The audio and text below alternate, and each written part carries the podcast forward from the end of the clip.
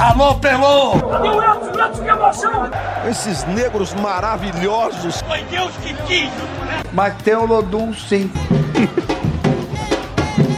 como, é, como, é que não, como é que não tem o Lodum? Segue o Baba! Salve, salve, meus amigos, minhas amigas, está no ar o Segue o Baba, é o Segue o Baba da despedida, encerrando aqui a temporada 2023 de Bahia de Vitória. Estou com essa mesa robusta mais uma vez, com esses caras que roeram muito o, osso ao longo da temporada e ano que vem vão ter o privilégio de trabalhar com Bahia e Vitória na primeira divisão, nada melhor do que isso, nada melhor que começar 2024 com os dois clubes na elite do futebol brasileiro. Tudo bom, Rafael Teles, Rafael Santana e Pedro Tomé? Tudo em paz. Fala, galera. Ah, ano passado a gente tava com um time na Série C e um time na Série B, né? Aquilo que aí sim é roer o osso, velho. Esse ano a gente dá uma melhoradinha e ano que vem chegamos lá, né? Os dois clubes na Série A. Aí vai, vai dar gosto de trabalhar. Mais do que isso, fizemos o Segue o Baba de 2021 com dois rebaixamentos. É. Dois Dois rebaixamentos. rebaixamentos. Eu sou um cara desconfiado, né? Eu acho que quando esmola demais, o santo desconfia. Eu tô com medo do que vai acontecer. Não- Mas não- por enquanto vamos aproveitar, né? Vamos aproveitar, Vamos aproveitar. Vamos aproveitar os poucos momentos de paz que a gente tem. Mas, de, de modo geral, já encurta as palavras, já para adiantar para o torcedor, já que a gente vai fazer esse balanço da temporada de Bahia e Vitória. Para vocês, bom, ruim, regular, decepcionante, o ano do Bahia e do Vitória? Média ou individual? Individual. Individual, do Vitória excelente. Do Bahia decepcionante, eu acho. Excelente mesmo com o início de ano. Acabou como? Objetivo principal cumprido, já foi. É, eu vou num. Um ótimo fica entre bom e excelente? Ou ótimo é a mesma coisa que excelente? Como é que vocês acham? aí? Acho que fica, fica, acho que Então, fica, né? Eu acho que ele é algo entre bom e excelente da temporada da Vitória, justamente pelo como você falou, pelo começo do ano, né? A Vitória, pô, não passou de fase de novo no Campeonato Baiano, cara. Caiu na primeira fase da Copa do Brasil. O começo do ano foi bem perrengue do Vitória. Mas que bom que acabou assim, né, nessa euforia, né? Com um título que o Vitória buscava muito o acesso, que era o mais importante. Mas ele consertou o começo do ano. Ele ficou fora do Baiano, perdeu a vaga na Copa do Brasil. No final do ano ele foi campeão da Série B, conquistou a vaga na Copa do Brasil. Então no equilíbrio foi excelente. Só foi positivo. Vou reconquistar o que eu perdi. Faltou, É faltou o isso. Bahia. Isso. E o Bahia, ruim. Ruim. Acho que ruim resume bem o que foi o ano do Bahia. Se É. você perguntar, Pedro tá falando de objetivo alcançado. O objetivo do Bahia era permanecer na primeira Pronto, divisão, eu acho fazendo que o- advogado do diabo. O Bahia terminou o ano no lucro. Mas foi ruim. Ele terminou o ano lucrando, porque o Bahia fez um, um- um campeonato brasileiro de time rebaixado. Mas o ano do Bahia foi ruim. Ah, eu gostei desse no lucro. Eu acho que eu acho que re- resume muito bem o que foi a temporada do Bahia, né? Porque é, eu acho que o Bahia pediu pra cair. Foi. Pediu pra cair e assim o atestado foi assinado na derrota pro América Mineiro. Então eu acho que não terminar o ano é, é lucro pro Bahia porque houve times mais incompetentes do que quatro times e aí especialmente o Santos, né, que chegou em melhor condição na última rodada. É, quatro times mais incompetentes do que ele. Do Vitória eu vou colocar como extraordinário. Assim, é, é o, é o primeiro título nacional do time, né? É, é um ano assim pra ficar na história do, do clube, né? É, a gen- é, vocês subiram no, no site, né? Aquela matéria sobre a, a, a quebra dos tabus, né? As, as piadas que foram encerradas, né? E, e o Vitória encerrou aí um, um- um jejum centenário é, sem título nacional. Assim, é extraordinário o ano do Vitória. Tô com vocês. Tô, em relação à vitória, concordo plenamente. O Bahia eu colocaria o decepcionante mesmo, depois de tudo que aconteceu no início do ano, enfim. É, essa é a minha avaliação. Mas nos aprofundando agora sobre o Bahia, falando um pouco mais de gestão. Né? O Bahia que caiu na primeira fase da Copa do Nordeste, conquistou o Campeonato Baiano, parou nas quartas de final da Copa do Brasil e no Campeonato Brasileiro todos sabemos o que foi esse perrengue, essa campanha irregular, que só foi salva na última rodada com aquele 4 a 1 surpreendente, para não dizer outra coisa, diante do Atlético Mineiro. Um Bahia que contratou 25 jogadores, investiu cerca de 100 milhões de reais. Havia toda essa expectativa com a chegada do Grupo City. Teve que troca de treinador, troca de treinador forçada, porque o próprio treinador pediu demissão, não foi o Grupo City fazendo um ajuste, não foi o próprio treinador que pediu demissão, senão quem sabe até hoje o Renato Paiva estaria no Bahia. Para vocês, como é que vocês avaliam a gestão do Bahia ao longo desta temporada? Eu acho que o Bahia, começando a falar pela troca de treinador, acho que a troca de treinador salvou a temporada do Bahia. Acho que Renato Paiva, indiretamente, ele virou um herói pro- Bahia. Ao escolher deixar o Bahia, ele Acho acabou que foi quem salvando fez a temporada aquele meme. aquele meme que acabou Que salvando o Bahia. pra ele, né? o meme que a gente fala é o- a, a- imagem de Renato Paiva com orelhas de burro, É, né? Ele realmente, como a gente diz por aqui, pegou ar com isso aí e foi talvez a gota d'água. Mas eu acho que a saída dele salvou a temporada do Bahia. É, eu não vi, eu não acho que o Bahia escaparia do rebaixamento sem a chegada de Rogério Senna. E olha que o Rogério Senna ainda deu uma penada, ele teve alguns resultados ruins, mas ele conseguiu também alguns resultados fora da caixa, que era coisa que o Bahia não fazia, né? O Bahia só venceu jogos óbvios com o Renato Paiva. Rogério Senna conseguiu vencer o Corinthians fora de casa, conseguiu vencer o Atlético Mineiro, que era o melhor time no segundo turno. Ele conseguiu alguns resultados ali fora do óbvio e que foram determinantes para o Bahia escapar do rebaixamento. É, em relação à gestão do elenco, acho também que foi bem ruim. O Bahia contratou 25 jogadores, a gente pode citar aqui, encher as duas mãos de contratações que, que não deram certo, né? A gente pode ver aí de Léo Cittadini agora na reta final, é, Cicinho, Everaldo, que fez uma temporada bem ruim. Eu fui anotando aqui, Mingote, Diego Rosa. O Bahia gastou 100 milhões de contratações para ter uma base para nos próximos anos gastar menos, mas essa base não é uma base sólida. Eu, eu, se o Bahia apostar nessa base e só fizer contratações pontuais, o time vai continuar fazendo campeonatos brasileiros bem irregulares. Então acho que o Bahia vai ter que é, reforçar essa base ainda para só talvez daqui a dois, três anos ele começar aí sim poder só fazer contratações pontuais. Então acho que a gestão do Bahia nesse primeiro ano de Grupo City deixou bastante a desejar. Eu acho, eu acho que a gente falou um pouco sobre isso na semana passada. Eu acho que o Grupo City está meio que subestimando o futebol brasileiro. E tá mais do que isso, o que eu acho mais grave ainda é tipo vamos mudar o jeito de pensar e de agir do futebol brasileiro. Acho que o City está muito fazendo isso, sabe? É, fazendo, não vou dizer pouco caso não, que é, uma, é, é, ruim, não é pouco caso. Mas acho que ele não estudou o futebol brasileiro. Assim, os meus métodos de trabalho que eu aplico em outros lugares do mundo, eu vou aplicar no Brasil vai dar tudo certo.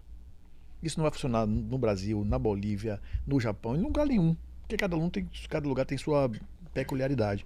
Então, eu acho que o City ainda está tateando, talvez esse primeiro ano tenha sido um alerta, assim, pô, não posso fazer exatamente tudo que eu faço em todos os lugares do mundo, porque não vai dar certo aqui. Porque não vou subestimar, tá? Mas, por exemplo, no Uruguai, na Bolívia, talvez você tenha, no Uruguai até menos, talvez. Talvez você tenha uma cultura de futebolística menos enraizada do que você tem aqui no Brasil. O Brasil é muito peculiar com relação ao resto do mundo no futebol, porque é o que é, né? É, é essa questão de ter vencido mais Copas do Mundo que todo mundo faz com que todo mundo ache que de fato o futebol brasileiro é o maior futebol do mundo e a gente sabe que não é. Em termos de talento, de produção, pode ser, mas em organização, enfim, de profissionalismo, a gente está devendo muito ainda. E você precisa levar isso em consideração. Ponto. Diante disso, eu acho que o trabalho do City no primeiro ano foi ruim. Muito ruim. Errou, mas errou muito. Errou na quantidade de contratação, errou nas formas de contratações, errou na condução, errou na comunicação com, com o torcedor, com, com, com a imprensa de modo geral. E principalmente errou na manutenção, que eu acho que é o principal. Assim, vou, custe o que custar, vou manter o meu treinador, porque a cultura na Europa é outro. Não importa, amigo. Não importa. E mesmo na Europa, eu duvido, duvido que um treinador que se comportasse como o Renato Paiva se comportou aqui no Brasil fosse mantido na Inglaterra. Brigando com a imprensa, batendo de frente, brigando com o torcedor. Duvido. E não entregando o resultado, que é o principal. E não entregando o resultado. Porque assim, o Abel faz tudo isso, mas entrega resultado, todo nem mundo acha. desempenho, né? É, e nem desempenho nada. Não tinha evolução, não tinha nada, não ia de menos para mais, como ele mais falava. Então, assim, a manutenção, acho que isso é o retrato principal do que foi o trabalho do City, foi a manutenção de Renato Paiva. Contratou errado, porque contratou um cara que não tinha conhecimento do futebol, não tinha conhecimento de fato tático e técnico, porque a gente via que o time não evoluía, tinha problemas crônicos que se, se, se se levar até o final do ano. Os problemas defensivos do Bahia foram todos criados no de Renato Paiva. Então foi a contratação, foi a cara, a manutenção dele, a forma que comunicou, tudo. Eu acho que a trazer Renato Paiva, manter Renato Paiva é o exemplo do City. Então, torcedor do Bahia, se qualquer um que você perguntar, o que, é que você acha de Renato Paiva? Então vai achar ruim. Então eu acho que o trabalho do City foi ruim, muito por isso. Primeiro por não não se dar o trabalho, talvez, de debruçar na cultura futebolística local para entender de fato o que é que estava acontecendo e como eu vou agir aqui. Diagnosticar o problema logo, quando você vê que nos primeiros cinco meses você não deu resultado, vou trocar, porque é assim que funciona. E depois disso você, no final de tudo, você achar, não, tá tudo certo, fui bem e, e é isso mesmo. Tá? Você, no final das contas, você ainda achar que tá tudo certo, que foi tudo bem. Então, muito ruim o trabalho do City e para mim foi muito decepcionante. Eu esperava que o profissionalismo que o grupo tem fosse empregado já no primeiro ano. Obviamente que num grande resultado, nesse campeão brasileiro, não é isso. Mas a forma de você conduzir esse primeiro ano foi, foi problemática, eu acho. É, e brigar para não cair até a última rodada é, dentro de um campeonato assim com um nível técnico da parte de, de baixo Sim. ali, né, da briga contra o rebaixamento tão, tão baixo, Sabe, você pega o Corinthians, o Bahia deu 5x1 no Corinthians, assim, um Corinthians completamente dilacerado. Né? O Santos tomou 7x1 do Internacional. É, então você brigar até a última rodada num campeonato nivelado por baixo na- entre os times que brigavam contra o rebaixamento, né? Porque lá em cima o, o- a, a- eu acho que a gente tinha um bom nível. Eu acho que é meio que um atestado, né? O, o City ganhou, pô, o City gastou 100 milhões de, de reais, né? Pra, Cuiabá, o Cuiabá não deve ter gastado. Tô falando aqui do dia já. Tenho certeza absoluta que não gastou metade disso aí. De Talvez maneira- um terço, né? De maneira nenhuma. Eu acho que a questão do treinador, pra mim, é, é a principal, é o, é o maior erro na escolha e na manutenção. E, e na escolha e na, na manutenção. E a situação fica ainda mais agravada quando é o Renato Paiva que, que pede a demissão, né? Mas acho que você já abor- abordou muito bem essa questão. Aí aí eu vou trazer a questão do centroavante, que eu acho que também tem a ver com isso que você fala do City subestimar o futebol brasileiro. Centroavante ganha jogo, né? É- Sim. é- Fluminense com Cano, é. Vim- é, Fluminense com Cano, é, Grêmio com Luiz Soares, sabe? Você, o Vasco com o Vegete. você tem, você tem e você tem jogadores que são os goleadores, né? Você tem o, o Paulinho, enfim, o, o Pedro no Flamengo. Eu vou, deixa eu. É. Haaland no City. Então assim, você centroavante ganha jogo e é a partir do momento em que o, o City viu que não estava dando com o Everaldo, ah, deixa eu mapear aqui no mercado, ah, vou trazer o Mingote. Sim, com todo respeito ao Mingote, né? Mas não é um jogador para Série A e não é um jogador para um projeto City, um Bahia no- dentro de um projeto City. Não era. Então eu acho que ali, ali você está subestimando o nível do Campeonato Brasileiro porque você acha que você vai conseguir remendar o elenco ali de, um, de uma forma que ah, qualquer coisinha aqui que eu fizer vai estar bom. Quando na verdade você devia ir de maneira mais agressiva no mercado para buscar um centroavante que de fato correspondesse. E aí eu acho esse é um, é um, é um- eu acho que esse é um sintoma gravíssimo assim e, e- e mostra como é, como houve né essa essa essa questão de o City é, subestimar o, o Campeonato Brasileiro de uma, de uma maneira geral. E aí tem um, um dado que o Juan traz aqui no, no, no roteiro, né? Das 25 contratações, 5 na segunda janela e, e, e apenas o Gilberto terminou como titular, né? O ano. Tem Gilberto Cândido, Ratão Citadini e Adriel. Apenas o Gilberto, ou seja, até a correção de percurso que a diretoria do Bahia tentou fazer falhou. Porque eu já, os, dos 20% né, do- dos atletas contratados, contratados acabaram no time titular, né? Que no caso acabou, que foi o Gilberto. E Que não Gilberto ac- acabou no time titular porque não tinha outra opção. exatamente. Porque ele não tava jogando bem, né? Porque falhou, falhou bastante, né? Perfeito. É, começou muito bem, a gente aqui elogiou pra caramba, mas caiu muito o nível, né? Então eu acho que é, outro é outro é, é outra outro elemento que faz a gente refletir sobre como esse trabalho é, do City foi ruim. E aí a última reflexão que eu queria fazer é com se, se apenas um desse, desses jogadores contratados na, na correção de percurso terminou o ano como titular, significa que o, o técnico que chegou utilizou o mesmo elenco que estava aqui para conseguir melhores resultados e salvar o time do rebaixamento. Então, o, o problema principal continua sendo o técnico que o City escolheu e que o City resolveu manter. Acho que escancara, né? A diferença de trabalhos. E, e só para não perder, já que você falou de alguns jogadores que chegaram, que foi a chegada do contratação do Léo Cittadini, por exemplo, né? Você sai o Daniel, que tá, não estava rendendo muita coisa de fato, mas o, renda- o Daniel entregava muito mais do que o Léo Cittadini, que praticamente não jogou. É, é, então o Cauli jogou o Campeonato Brasileiro inteiro praticamente sem um reserva, sem um jogador. Então quando o Bahia não teve o Cauli, sofreu bastante. Daniel tá comemorando o título da Libertadores, né? Câmara. Ele tá felizão, pô. Tá Felizão, mas o Bahia não ficou com, ficou sem um meia de reserva para o Cauli, ou um jogador que contasse, né? Tanto é que o Mugni teve muitos minutos no- na reta final do- da temporada, alguns jogadores que não vinham jogando. O, o Diego Rosa voltou a ser aproveitado contra o Atlético Mineiro, enfim. São vários problemas de, de, acho que de gestão e de escolha de elenco que passam. O Teles tinha até falado sobre a questão do Rogério Ceni também, que foi fundamental, né? Mas vocês também falaram. Mas passa muito pelo trabalho dele, né? Porque você pega um, um- um treinador que mexeu na estrutura da equipe ao longo do Campeonato Brasileiro, tomou também alguns, algumas, é, alguns probleminhas ao longo desse percurso, né? Vamos lá, o o América Mineiro, é, o São Paulo, teve muita dificuldade para vencer o Fluminense, o Internacional com reservas aqui. Mas como o Teles falou, de modo geral, é um trabalho muito bom. Quais méritos vocês enxergam mais no trabalho do, do Rogério Ceni nesse pouco, pouco tempo de Bahia? Né? Só 16 jogos no Campeonato Brasileiro, teve 46% de aproveitamento contra o Renato Paiva, que teve 22 jogos e 33% de, rendimento na Série A. Eu acho que ele conseguiu cumprir a promessa dele. Logo quando ele chega, ele fala de simplificar o jogo do Bahia, né? Eu acho que ele conseguiu simplificar o jogo do Bahia.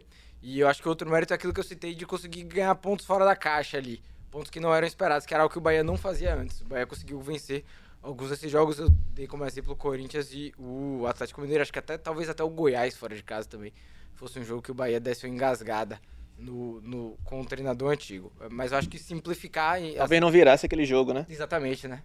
A- ou a partir do momento que tomou a virada já se, perdesse. estabilizasse, né? É, mas eu acho que assim, falando de campo e bola, acho que o mérito principal foi conseguir simplificar e, e- e usar, como você falou, né? Usar tudo que ele já tinha. Ele, ele já ele não teve jogadores indicados por ele, ele não conseguiu participar da formação do elenco e ele pegou um elenco já pressionado, né? Porque quando você começa um trabalho, é, Renato Paiva pegou o Bahia com todo mundo zerado na tabela, né? Todo mundo tinha pontuação igual. O Rogério Ceni pegou o Bahia atrás de todo mundo. Então ele, os jogadores entravam em campo. Todo time, todo, toda partida era uma pressão pro Bahia. Toda partida era aquela coisa de final, tem que ganhar e tal e tal. É, então acho que ele tem esses méritos de conseguir trabalhar mesmo com todos esses cenários adversos. Eu acho que o o principal do trabalho de Rogério foi ele ser resultadista, né? Ele entender que ele precisava ser resultadista. Ele chegou com um time problemático defensivamente, ajustou do jeito que deu, botou volante, botou três zagueiros e foi para poder fazer. tipo, eu preciso tirar o time do rebaixamento. Ele mesmo fala isso na última coletiva, né? Pô, seria muito ruim se a gente tivesse caído. A gente perderia mais, mais dois anos no, no projeto, né?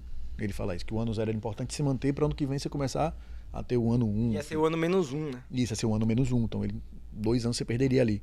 Ele entendeu isso e fez o que tinha que fazer. Vou montar meu time para fazer resultado, preciso ganhar. Foi difícil achar. Não sei nem se ele terminou o ano com a convicção de, tipo, ah, meu time é esse aqui. Se tivesse mais três jogos, meu time vai jogar assim, vai jogar sem centroavante. Acho que ele ficou até com essa dúvida, né? Porque ele até arriscou, depois ele tirou o esquema com o centroavante, tentou voltar, enfim. Eu acho que ele não achou o time ideal na cabeça dele, mas ele foi para fazer o- qual é o time ideal para conseguir resultados e não fugir do rebaixamento. Essa foi a leitura perfeita, porque outro treinador chegaria, vou tentar manter o meu estilo aqui, sei lá, um Margel, Fux da vida. Vou fazer um time defensivo sem ter jogadores para ser defensivo, sabe? Eu lembro muito de Guto em 2021, que ele falou naquela época que ele chegou pro Bahia para salvar o Bahia do rebaixamento. Não tem um tempo para recuperar jogadores. né? Isso, Ele tentou, também não, não foi suficiente, mas era o que tinha aquele, naquela época. isso. Ele chegou, fez a leitura perfeita, como é que eu vou preciso agir aqui? Preciso agir fazendo um time que consiga conquiste resultados e me tire do rebaixamento. Conseguiu. A duras penas, a duras penas, mas conseguiu. Então, no final das contas, a gente só vai lembrar que o Bahia fugiu do rebaixamento. Né? É, Eu, eu, eu, eu até fui dar uma checada aqui, né? Porque era algo que eu achava. É, eu acho que ele conseguiu adaptar o- o- bem o time nos momentos em que o Bahia mais precisava. Né? Quando ele jogou sem centroavante contra o Corinthians, é, o Bahia vinha num momento muito ruim. Né? Não vencia três jogos, então o que ele tinha feito de bom anteriormente estava começando a ser questionado.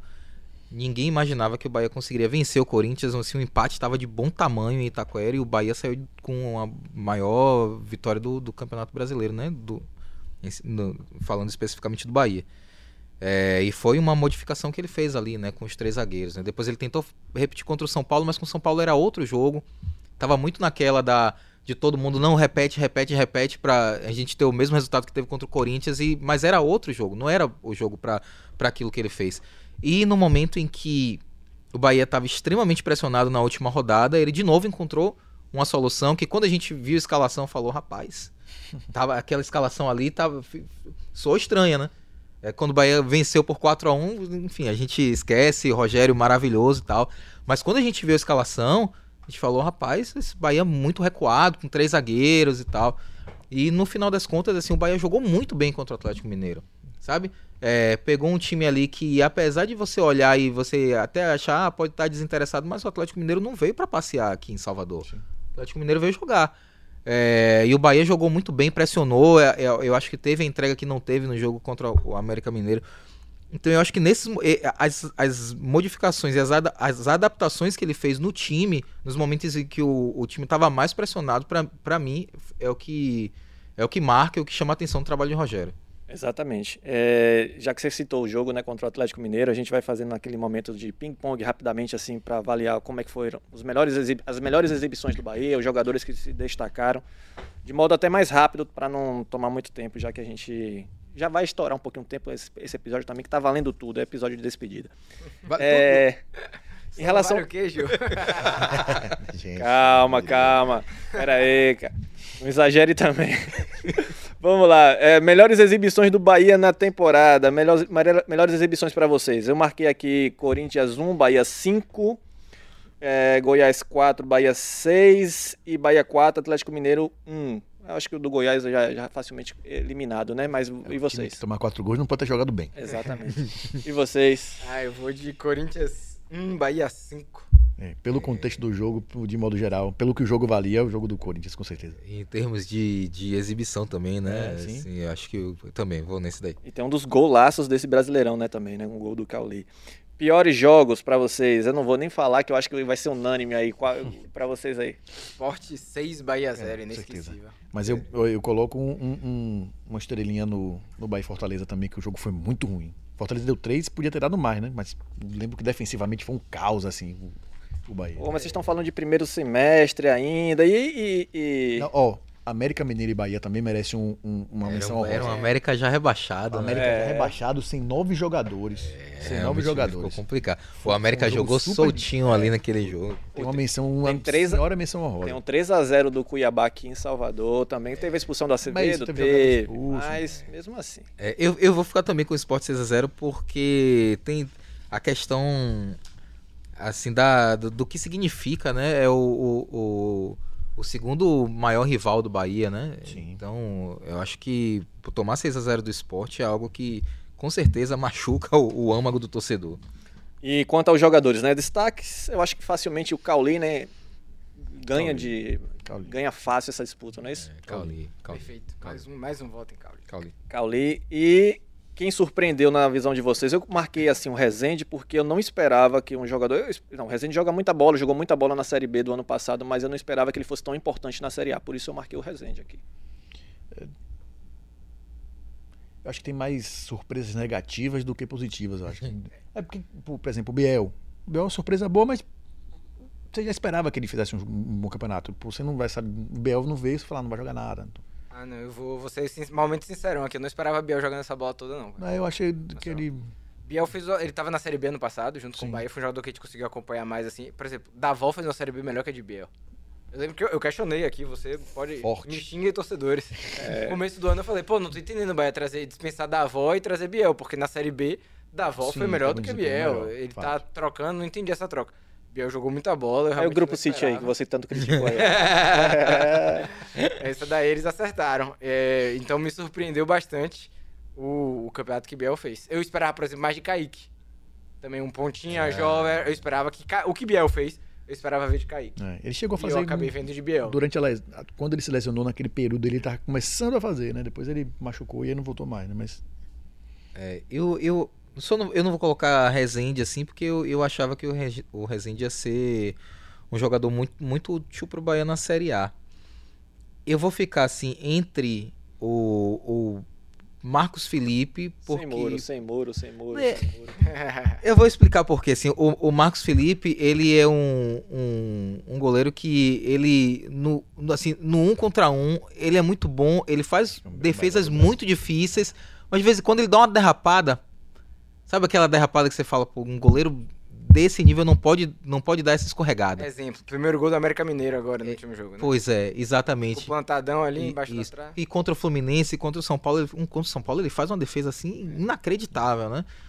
É, e aí eu vou puxar o Ac- o Acevedo pelo, pelo, pela reta final assim, de Campeonato Brasileiro. Eu, eu acho que o Acevedo no, no primeiro, primeiro semestre, ali no primeiro momento, sei lá, até metade do, do ano, ele fez um, uma Série A pegada. Eu achei que era um, um jogador super, super estimado, assim, que Uhum. apenas hablava. Sim. Mas, é, mas assim, no final das contas, ele, ele mostrou personalidade, sabe? Um, um ótimo jogador com ótimo tempo de, de, de, de bola, de recuperação de bola, ótimos desarmes e que conseguiu é, um, um problema que ele tinha no início da temporada que eu vi que ele foi é, é, melhorando, evoluindo, né? Talvez se sentindo mais à vontade. A saída de bola, né? Construindo muito bem. Então eu acho que eu vou ficar com a Cefedo por causa dessa, dessa evolução aí na reta final do brasileiro. Justo, justo. E a decepção? Eu coloquei o Gilberto pelo, pela expectativa criada com a chegada. Ele começou tão bem, né? Foi, se adaptou rapidamente, tomou a posição de titular, mas também muito pelas deficiências e as carências do Bahia. E a final, o final de temporada dele é muito ruim. Na minha avaliação, muito ruim. Se tivesse um ruim. lateral direito um pouquinho melhor, seria titular do Bahia. Eu vou de Gilberto também. menção rosa ao Jacaré também, que começou bem a temporada e É, Eu, eu vou ficar com o Vitor Hugo.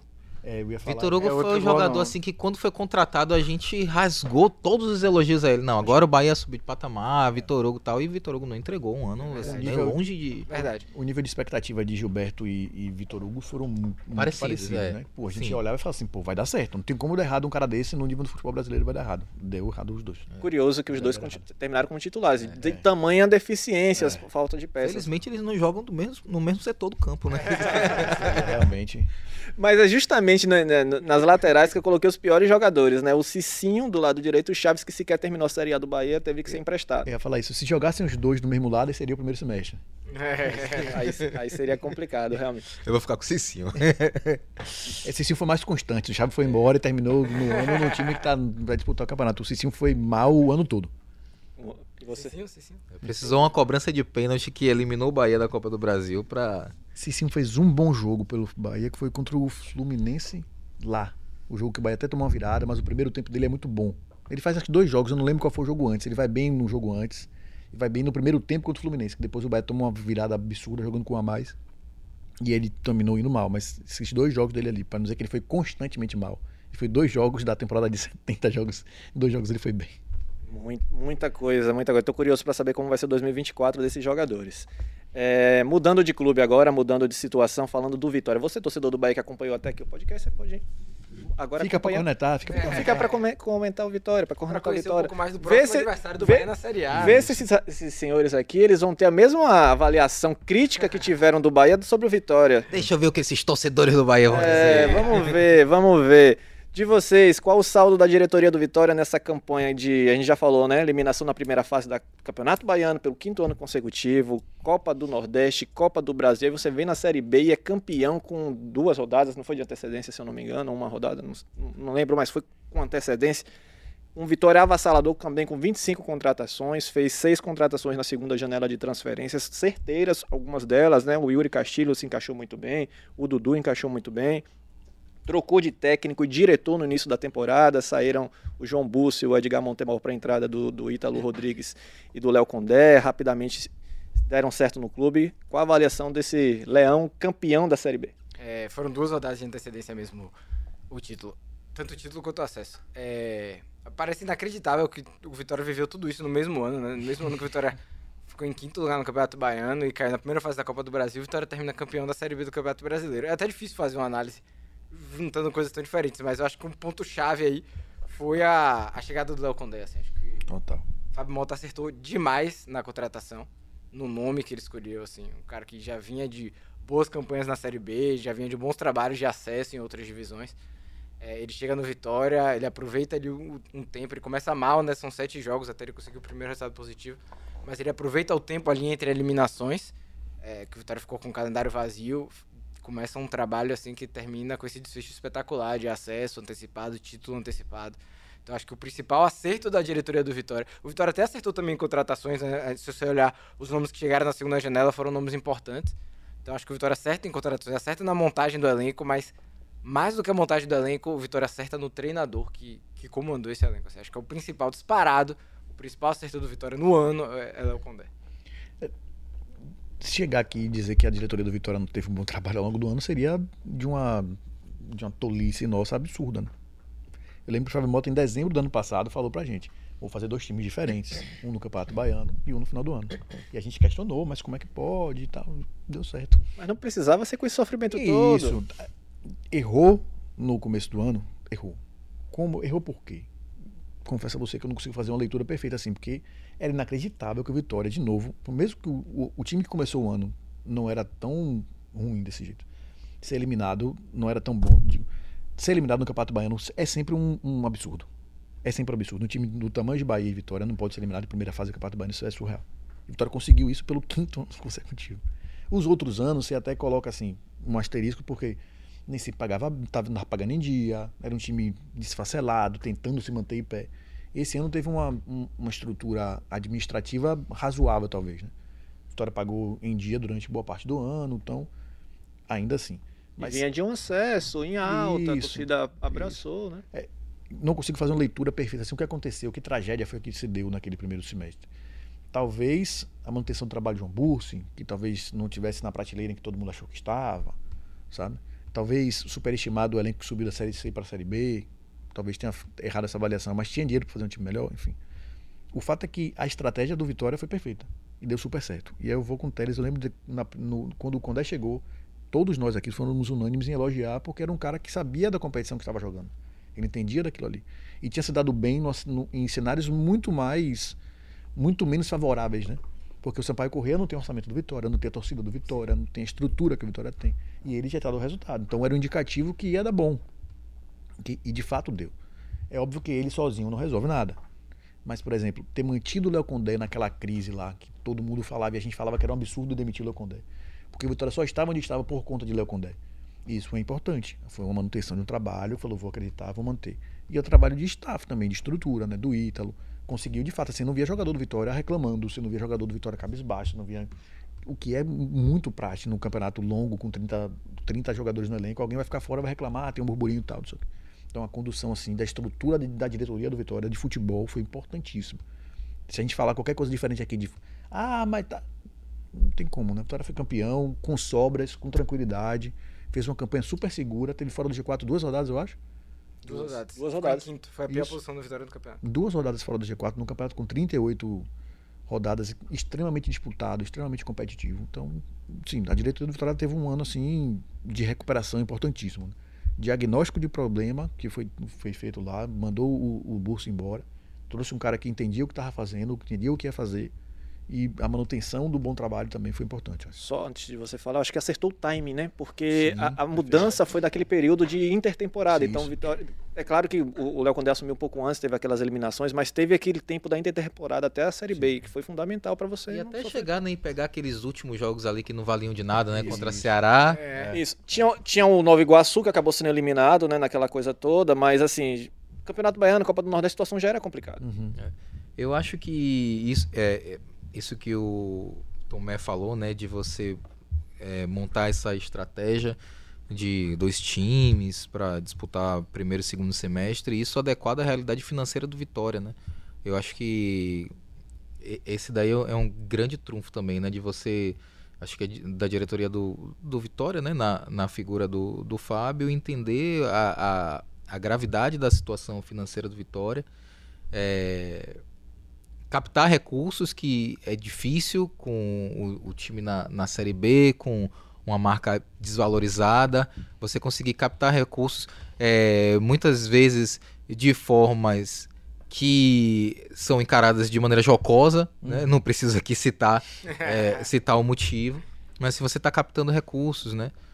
Eu acho que isso é, é- eu acho que esse daí foi um, um assim um, um grande acerto da diretoria do Vitória e aí destacar o trabalho de reconstrução, né? Como você consegue é, rapidamente ali sair daquele cenário de caos absoluto para iniciar uma Série B com cinco vitórias consecutivas sem sofrer gols. Isso é, é- eu acho que essa é a, a grande a, é- é o- a grande marca assim da, da, da, da disparada do Vitória, né? Não é qualquer time que consegue essa marca. Hoje, quando você olha para trás com Vitória campeão da Série B, você olha para trás e você vê aqueles cinco jogos sem, com, vencendo e sem sofrer gols, você fala, realmente, isso aí realmente é a marca de, de um time campeão. Naquele momento dali, a gente ainda olhava com certa desconfiança natural de todos os anos que né, do primeiro semestre e de tudo que a gente tinha visto. Teve gente que desconfiou até a 25 rodada. Pois é, tá vendo? É, mas é, e a- eu acho que a desconfiança também tem, tem seu lugar, né? Eu acho que até o próprio torcedor, torcedor que é otimista por natureza, mas até o próprio torcedor ficava, ficava com o pé atrás. Em que momento será que esse time vai me decepcionar, meu Deus? E não, não aconteceu, né? Felizmente. Eu acho que esse trabalho de reconstrução foi muito importante. E só reforçando o que o Pedro e o que o Rafael Teles falaram sobre o Léo Condé, né? O primeiro técnico a começar e terminar um brasileiro pelo Vitória desde 2008, quando o Mancini treinava a equipe. Isso, isso é, isso é inacreditável. Acreditável. Vitória teve 67% de aproveitamento, foi o melhor mandante, 79% de rendimento. Sobre isso, melhor público da Série B, é equipe que mais é, é, lutou estádio, enfim, um show à parte do torcida do Vitória. Segundo melhor visitante, terceiro melhor ataque, terceira melhor defesa, e só não é a melhor defesa por conta daquele acidente de percurso contra o CRB, É. o 6x0, que foi, Inacreditável. Inacreditável. foi, foi surreal. Então, tipo, o trabalho do do Léo Condé na Série B é irretocável, né? É, eu acho que o Vitória é O Vitória encarnou o papel de grande, sabe? Sim. Eu acho que o Vitória conseguiu encarnar isso em todos esses números que você. Fora a derrapada, mas em todos esses números que você demonstrou. Principalmente assim, na, na sua imposição no campeonato, na sua imposição dentro de casa e na sua, sua imposição enquanto clube de massa, que coloca a torcida no estádio. Porque assim, o Vitória e o Sport são os maiores times dessa Série B, né? Agora é- eram os maiores times dessa Série B. O, o Sport ficou, vai jogar mais um ano. É, então, assim, você, você precisa fazer valer é, essa, essa grandeza, sabe? O Sport fez até determinado momento e começou a regar. O Vitória não. Foi assim, o Vitória foi um time muito constante, assim, do início até o fim do campeonato. A pior posição foi um quinto lugar. Então, eu acho que o Vitória fez valer o papel dele de, de grande, sabe? De maior dessa Série B. Pon- Ponto. É, Eu acho que o, o, o Condé teve um- uma postura boa também, né? A gente até comentava isso na redação, como ele foi muito constante nas coletivas, por exemplo. O humor dele estava muito parecido sempre. Ele não estava nem eufórico nas vitórias mais importantes, mas que valiam mais, eh, simbolicamente valiam mais. Ele estava sempre muito ponderado. Ele deu uma oscilada ali quando o pessoal falava de pressão, que a torcida pedia a demissão dele, que até hoje eu não consigo entender por quê. É, ele deu um- uma, ficou um pouco mais sisudo mas ele foi muito equilibrado, assim, sabe? Acho que isso também é muito importante. Além de você manter bem o campo, você mantém bem a estrutura mental para você passar isso para os seus, seus jogadores, né? Porque se você tem um, um treinador que está ali oscilando, necessariamente ele vai oscilar junto com. O time vai oscilar junto com ele. Por exemplo, a gente falava do Martinez no Vasco aqui. Não vai cair. Podia estar todo mundo do Vasco morrendo de medo, mas ele chegaria e bancar, não vai cair, não vai Vasco cair. no Baba raro. É. E falava isso, repetia isso, então você faz com que todo mundo acredite. Então tem muito do comportamento extracampo também. Acho que Condé também foi bem nisso, sabe? Acho que é importante também dar uma valorizada nisso. E se manter empregado no Vitória, meu amigo. Pois é. E eu lembro que quem falava muito isso era você, né? Porque o Léo Condé era aquele cara que dava entrevista coletiva e as coisas que se- aconteciam dentro de campo, né? Você via realmente. Era muito legal ver as entrevistas de Condé porque traduzia isso. O que ele falava, tanto no pré-jogo, assim, acontecia no campo, e a leitura dele no pós-jogo era bem parecida com o que a gente enxergava, assim. Às vezes a gente vê um treinador falando coisas que você fala, caralho, eu- eu não entendo nada de futebol. então Que cara jogo é esse? Que jogo foi esse tá que ele viu? de tempo aí, É. porque ele tá falando um negócio que eu não vi. É. Eu- tudo que ele tá falando eu não vi. E com o Condé, não. malabarismo todo pra defender a equipe, né? É, exatamente. Com o Léo Condé ele falava coisas que a gente via acontecendo no campo. Isso era muito legal. Eu acho que outro mérito dele foi ter o controle do elenco, assim, do Vitória. O Pego falou aqui no começo. Que o Vitória não tinha. Não tinha briga, não tinha discussão, não tinha ego, não tinha nada. A gente viu um cara, por exemplo, como o Matheus Trindade, que entrou na reta final do campeonato e foi importante. Ele tá lá desde a primeira rodada. Ele chegou pra jogar a Série B do brasileiro. E ele só vai jogar, só vai ser ativo no time na reta final. Então, assim, ele tinha essa gestão do elenco. Todo mundo sabia que podia ser útil em algum momento e todo mundo trabalhava pelo time, né? Então, acho que ele conseguiu controlar, gerir muito bem o elenco. Teve, e, sem contar assim, repertório tático, né? Vitória jogou com três zagueiros, Vitória jogou com quatro zagueiros, Vitória jogou com- sem centroavante, com centroavante, com dois meio-campistas, com meio-campista. Vitória teve diversas facetas durante a Série B. Ele se adaptava ao adversário, Ele se né? adaptava ao adversário. Isso é muito mérito do Léo Condé. E eu acho que ele foi um treinador também, o meu terceiro ponto aqui que eu, que eu anotei, assim, de ter humildade e reconhecer os erros. Depois do 6 a 0 ele não morreu abraçado com ninguém, velho. Foi mesmo. Ele falou, cara, deu muito, teve coisa aqui que deu muito errado e a gente não viu se repetir. A gente não viu o Marcelo voltar a jogar. A gente não viu o Thiago Lopes voltar a jogar, assim. Então, quem realmente naquele jogo mostrou que não tinha condição de seguir, ele não correu riscos, né? Ele falou, velho, tô aqui pra subir o Vitória, mais tarde a gente conversa. Deixou esses caras de lado e foi. Ele não, ele não ele não inventou mais escalação, assim, de fazer improvisação de setor e tal, só quando realmente foi muito necessário. Então, acho que ele foi um treinador, assim, muito completo nessa Série B. E ele teve muito perrengue, né? Ele ficou sem Léo é, é, Léo Gamalho durante um tempo por lesão. Teve perdeu problema o no meio campo com o Giovani, com, lesão. Aí o Mateus- Mateuzinho teve que jogar, às vezes, de lateral esquerdo, jogou de meia, jogou de ponta. É, é, só a zaga eu acho que foi constante. A zaga e o goleiro, assim, em relação à presença no time titular de poucos desfalques. No mais, ele teve muito, muita dor de cabeça para montar a equipe. Fazendo aquele mesmo ping-pong que a gente fez com o Bahia. O, Rapidinho, Ru, só outro número do Vitória aqui que a gente não citou e que eu acho, pra mim, um dos mais incríveis. O Vitória tomou um gol no retorno no Barradão. E no campeonato todo foram sete. inacreditável. Sete gols. O Vitória chegou a ficar nove jogos seguidos sem sofrer gols no Barradão. A gente foi buscar quando isso aconteceu e isso aconteceu, não aconteceu outra vez neste século, velho. Sendo que tem campeonato baiano aí, aqueles campeonatos baianos de maluco de 19 partidas, sabe? Que o time faz 8, 9, 10 partidas em casa e isso não aconteceu, velho. E o Vitória fez isso numa Série B, que a gente sabe como é a Série B, né? Essa loucura de todo jogo é uma briga de, de foice no escuro ali, todo jogo muito equilibrado. O Vitória ficou nove jogos sem tomar gol no Barradão, tomou um gol no retorno. Então, assim, o Barradão realmente foi uma, uma força inacreditável pro Vitória nessa Série B. Já aproveitando nisso, entre, o melhor, eh, entre as melhores exibições do Vitória, você coloca algum jogo no Barradão? Eu coloquei, na verdade, um jogo fora de casa. O Sport 1, Vitória 2, como a melhor exibição do Vitória nessa Série B, nessa temporada, né? E vocês? Esse acho que foi o jogo mais importante, Léo Condé também fala disso, né? Um jogo que eu gostei muito foi o, o primeiro jogo logo da Série B, o Vitória 3 a 0 Ponte Preta. É, acho que o Vitória vem naquele contexto de todas essas eliminações. Sim. E aí foram 40 dias só treinando, sem a gente ver nada, tava todo mundo meio na dúvida do que que ia ver. A Série B, a Ponte Preta vinha bem, tinha vencido o campeonato lá no interior e tal, e o Vitória faz um 3 a 0 assim bem dominante, de ponta a ponta o jogo, acho que foi um dos melhores jogos Acho Vitória. que aquele- aqueles jogos todos de começo de ano foram importantíssimos. O jogo contra os ABC. ABC fora também é outro 3 O ABC, o 0. AB Vitória tomou um apavoro no primeiro tempo absurdo. Aí o ABC tem um jogador expulso. O Vitória tomou conta, porque o jogo tava tão parecido. O Vitória tomou muito conta ali. Acho que teve uma reconstrução naquele jogo importante. Os jogos todos ali, acho importante. Agora, assim, eu acho que, para contexto geral, acho que um jogo muito marcante pro torcedor do Vitória é o Vitória 1 Sport 0. O Vitória já era campeão, já estava decidido, mas ainda assim o Vitória conseguiu ganhar o jogo. Acho que aquele jogo vai ficar na memória de muito torcedor, não só por ter sido o jogo da taça. Eu só lembro da entrevista do Rodrigo Andrade. Eu tava né? lembrando disso agora. Imagina se tivesse treinado. Não, o Oswaldo depois chama a atenção dele. Pô, foi aqui no Oswaldo falou, pô, o cara podcast. fez, passou uma palestra, Léo passou Condé vida. passou 20 minutos falando da gente da importância do jogo, vocês querem a gente nem treinou. Acho que o jogo teve um contexto muito importante assim. Eu vou me alongar um pouquinho, vou lhe pedir desculpa. Porque Fica à acho que vontade, hoje tá, hoje tá liberado. esse jogo tem um contexto que, assim, o pessoal fala- falava muito assim, te comparava muito o contexto do Vitória com o do Botafogo. Esse ano foi um ano de renovação. Vou roubar um- o termo que Castelute usou, tá? Um dia a gente no almoço, ele falou assim: o torcedor do Botafogo renovou votos com o Botafogo. O Botafogo consolidou, assim, por mais uma geração, que o Botafogo é esse time aí, que você não pode confiar, porque ele vai lhe decepcionar. Tem coisa que isso acontece com o Botafogo.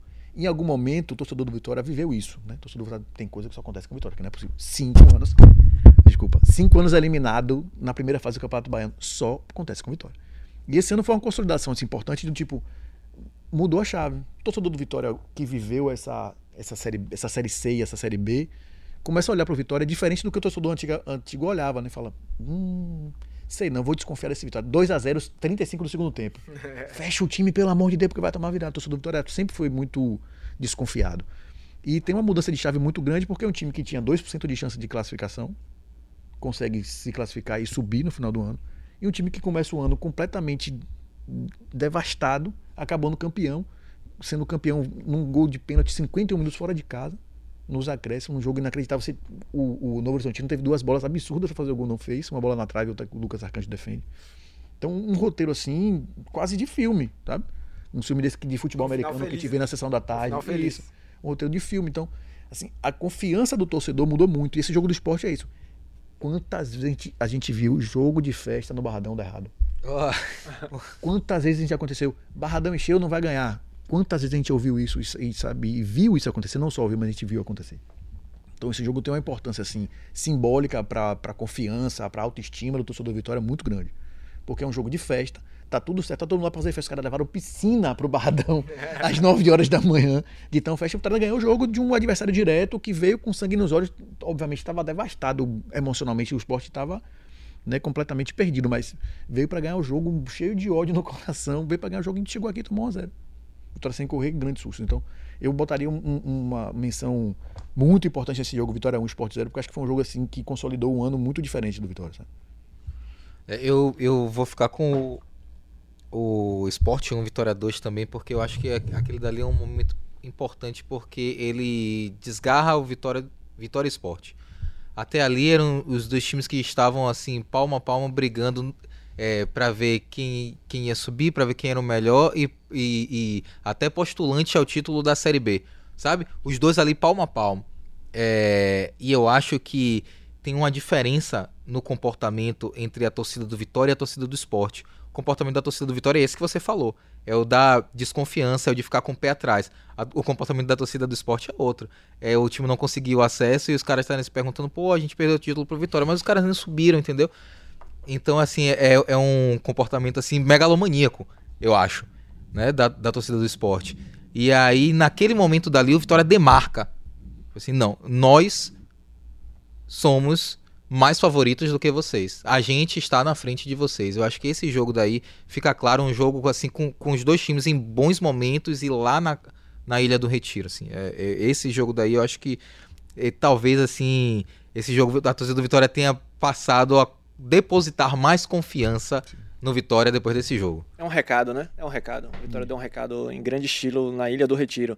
Piores resultados, acho que vai ser unânime também, né? O, o, o 6 a 0 do CRB sobre o Vitória. Esse Nova Iguaçu 2 Vitória 0 também foi um dos Foi piores triste, jogos que eu já assisti na minha vida. Foi triste, foi Foi um- triste. o Vitória jogou muito mal. Foi assim, pô, eu acho que o Vitória nesse jogo jogou menos do que o Bahia jogou no 6 a 0 do Fortaleza.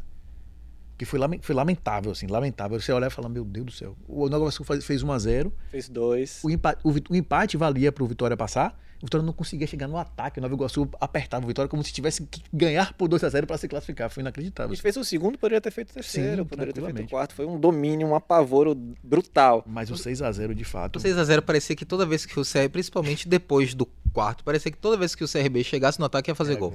Lá vem ele de novo. É. E tem uma Esse coisa, né? é- Não teve jogador a mais, né? Com Não, as foi equipes 11 completas, contra 11 né? o tempo todo. Então, É aquela coisa que você não consegue entender o que aconteceu. Era um, era um Vitória diferente do Vitória. Porque o Vitória perdeu jogos na Série B, fez partidas ruins, mas essa aqui contra o CRB é algo inexplicável. Foi a primeira vez que um líder da Série B perde uma goleada tão, tão elástica quanto essa, na, na história da co- competição dos pontos corridos. Destaque, né? Eu acho que também vai ser unânime, unânime o Wagner Leonardo, pra mim, não só o destaque do Vitória, como da Série B. Zagueiraço. É, uma Grande missão- achado, né? Tem, tem uma curiosidade muito grande de ver ele jogando na Série A, né? A gente não vê ainda. Sim. Ele fez uma Série B pelo Cruzeiro também antes. E agora pelo Náutico, Náutico já tinha jogado também, né? Náutico. Esse ano foi, assim, concordo, o melhor jogador da competição pra mim pelo Vitória. É, e agora eu tô curioso pra ver como é que ele vai desempenhar aí na Série A, com um nível Eu acho, maior. eu acho que ele vai bem. Na, não sei o que, é que pode acontecer, mas o Wagner foi. Ele aparentemente era um jogador muito acima da média pra Série B, né? O cara com cognitivo dele muito grande de, de antecipação, de leitura de jogo, enfim, acho que foi bem. E eu faria uma menção honrosíssima aqui a Lucas Arcanjo, viu? porque o que Lucas Arcanjo sofreu, o que Lucas Arcanjo, Logo o você. que Lucas Arcanjo ouviu de porrada nesta mesa, inclusive. Nesta mesa Nesta não. mesa. Desta pessoa. Nesta, cara. O que o Lucas Arcanjo conseguiu se, se- enquanto goleiro, ter a força mental que ele teve pra falhar. Eu não lembro de nenhuma falha gritante dele nessa, nessa Série B. Nenhuma. Assim, o que ele conseguiu se reconstruir enquanto, enquanto jogador foi importantíssimo. Importantíssimo. Foi, assim, um, um grande, uma grande surpresa positiva, eu acho. Eu fico com o Wagner Leonardo também. Surpreendeu. É, eu coloquei aqui o, o Camutanga, que pra mim, depois do primeiro semestre do Vitória, não é possível que o Camutanga fosse se firmar no Vitória como titular absoluto, um dos destaques da. Não era possível. E ac- acabou acontecendo. Jogou muita bola ao lado, lado do Wagner. É, Leonardo. pelo, eu voto em Camutanga pelo mesmo motivo. Foi um cara que a gente viu no primeiro semestre, assim, muito mal. Cogitou-se a junto possibilidade dele sair, né? É. Foi. E aí chegou o Wagner Leonardo e eles se acertaram assim de um jeito, velho. Teve alguns momentos ali na reta final da Série B que ele tava fazendo partidas até mais seguras do que o Wagner Leonardo. Como o realmente terminou assim em alta, acho que foi a, a grande surpresa. É a cintura dura mais malemolente que a gente tem. Ele tem cintura dura ali, né? Eu vou, eu vou, eu vou diferente, assim, pela, pela temporada, assim, como um todo, acho que deu uma oscilada, mas, assim, o Rodrigo Andrade me surpreendeu nessa temporada. Sim. Porque a gente, a gente conheceu o, o- a lado versão, é, é, a versão, Dark, é, o Rodrigo a versão, Dark. é, a gente conheceu a versão anterior do Rodrigo Andrade, né? E ver o Rodrigo Andrade, assim, com, sabe, com, com mais maduro, Bem com a cabeça no lugar, bem Verdade. fisicamente, que é importantíssimo pro futebol dele, me- eu confesso que me surpreendeu. Mostrou, eu acho que o amadurecimento dele me surpreendeu. E, é, tem a, a- essa entrevista aí que você falou, né, da, a cervejinha, né, e a, a brincadeira que ele fez, assim, mas no momento em que já, já, Já tinha ido, entendeu? Podia? Era, podia. Eu, eu vou ficar com, com o Rodrigo Andrade aí. Perfeito. E vem cá, é, em relação a quem. o Pior, né? Na verdade. Não, decepção. Eu coloquei aqui o Giovanni Augusto. Assim, o Giovanni. É claro que tinha aqueles problemas físicos que todos sabíamos, mas o Giovanni jogou mais bola no Guarani na temporada passada e no Vitória não conseguiu entregar muita coisa. Eu já não esperava tanto de Giovanni Augusto, muito por conta da questão física, acho que atrapalhou a carreira dele inteira, né? Você sempre, o Giovanni Augusto nunca esteve no nível que todo mundo esperava, porque fisicamente ele nunca estava inteiro 100%. Não sei se é uma decepção, porque é isso, eu meio que já esperava, mas também tem poucos nomes que a gente esperava assim que fossem muito bem. Talvez, talvez, Difícil, né? talvez o Elton Nem. Mas será que a gente esperava também muita coisa? É, mas tem, altura do tem uma qualidade bem relativa ali, né? A bola no pé de, de, de, de Wellington nem é bom. Mas Bem- eu acho que o bem Elton já, já ajudou mais que É, o é, Giovani. É. É, acho fez que gol. entregar mais. É, é. Chegou a ser titular, assim, questionável. É, eu vou ficar com o Giovanni também. É inclusive, a, a próxima categoria é difícil também, né? Porque É. o Vitória terminou tão bem a temporada que é difícil você fazer essa- essas avaliações negativas, né? Vou ficar com o Giovanni nessa aí. É, que foi o pior, né? Eu coloquei aqui, acho que o torcedor não vai lembrar, né? Mas o Dunkler jogou no Vitória no início da temporada. fez 13 jogos, todos como titular e foi embora. Foi um daqueles jogadores que foram embora depois do início tão ruim. Foi o zagueiro Dunkler. Eu né? confesso que eu não lembrava de Dunkler. Eu tava fazendo Também uma não. matéria. Essa semana a gente tá lá no GE. Globo, uma matéria que a gente subiu sobre os jogadores da base que o Vitória escalou esse ano. E Dunkler, apesar dele ter sido contratado agora, ele foi da base do Vitória, então ele entra na lista. Aí eu falei, rapaz, Dunkler, né? É. Começou Olha aí. o ano aqui no Vitória, Dunkler. Não Olha o elefante no meio da sala. É. E aí eu acho que eu fui com ele também. Ele chegou falando bastante, assim, mas falou mais do que jogou. E- Dunkler vai levar o troféu porque acho que foi o principal, a principal, o principal alvo do primeiro semestre muito ruim, né? É. Acho que depois dele as coisas se acertaram e, e, novamente não por culpa dele, né? Mas tá levando aí muito pelo mérito de ter, ou pelo demérito, né? Ter sido o líder negativo do, do pior primeiro semestre do Vitória. E o que falar de Rafinha, o craque da Série C? Ah, não, mas não. Tá É, vendo mas- aí? Ah, você só quer falar de Dunkler É, também. Não, mas o Rafinha. Ele prometia mais. Era, acho que tava na mesma categoria de tipo assim, prometia, a gente esperava É, e não entregou. Mas será que a gente foi. esperava? Eu acho que a gente não esperava. Eu, pelo menos, não esperava muita coisa de Rafinha, não. Acho É, que, pô, mas assim, assim, Teles é, Campeonato é Baiano. na Baiano, velho. Não foi na Série B, né? Assim, pra ser, da, da Série C pro Campeonato Baiano e pra Copa do Nordeste, ali, aquelas primeiras fases, e as primeiras fases da Copa do Brasil, não tá muito distante, assim, Da do que era a C, Série né? C. Pode ser. É, é, Tem isso. É, tem, tem, um, tem uma menção honrosa aí, eu acho. Dito isso, Dunkler. Beleza, a gente vai, vai encerrando essa temporada do, do Segue o Baba. Eu agradeço não só a vocês três que participaram dessa edição, edição, mas também quem esteve aqui durante muitos outros episódios, né? Gabriele Gomes, Thiago Reis, Thiago Lemos. E eu quero também aqui fazer uma quebra de protocolo aqui. Agradecer ao seu Rafael Carmo. Fa- Vem aqui, Carmo. Pode largar aí, Carmo. Vem, Carminho! aqui. Esse rapaz que comanda aqui o Segue o Baba todas as edições aqui, tá aqui nos ajudando na, na parte técnica, mas também na parte de conteúdo. O grande, literalmente É, grande. isso aí. Valeu por Nossa, acompanhar aí esse Segue o Baba durante 2023. E esperem aí que 2024 vem com tudo. Boa. beleza, brigadão, Carmo. Você ajudou na parte, não só na parte técnica, mas na parte de conteúdo também. Sim. Com muitas matérias no, no GE. Globo, fazendo alguns dos levantamentos que seu Rafael Teles acaba aqui lendo aqui e não dando o- devido crédito. É um Falha absurdo. minha, falha minha, falha minha. Carminho merece todos os créditos. A gente botar aqui em craque e revelação do, do campeonato. Chegou. Revelação do GE 2023, eu voto em É, Carmo. boa, boa. Exatamente, exatamente. Valeu, Teles, valeu. E o mais Pedro. corneteiro, com o mais corneteiro, quem vai? Do mais corne- corneteiro mais de quem? corneteiro desta mesa. Ah, todo mundo sabe que que, é, que é quem tá levantando a discussão. né? todo mundo sabe estão que é esquecendo de Rafael, de Thiago Lemos. Thiago, mas Thiago Lemos é o mais iludido. Se fosse o mais iludido. É, é. O, o rei do simulador do GE. Não vou vir nunca trazer essa vi. discussão, não, senão vão ser duas horas de segue o baba aqui. Valeu, Teles, valeu, Banho, valeu, Rafael Santana, valeu, Pedro também. Até mais. Valeu. Valeu, galera. Até mais. Ano que vem tamo junto. Valeu. Alô, Pelô! Cadê o Elton? O Elton, que emoção! Esses negros maravilhosos. Foi Deus que quis, né? Mas tem o Lodum, sim. como, é, como, é que não, como é que não tem o Lodum? Segue o Baba.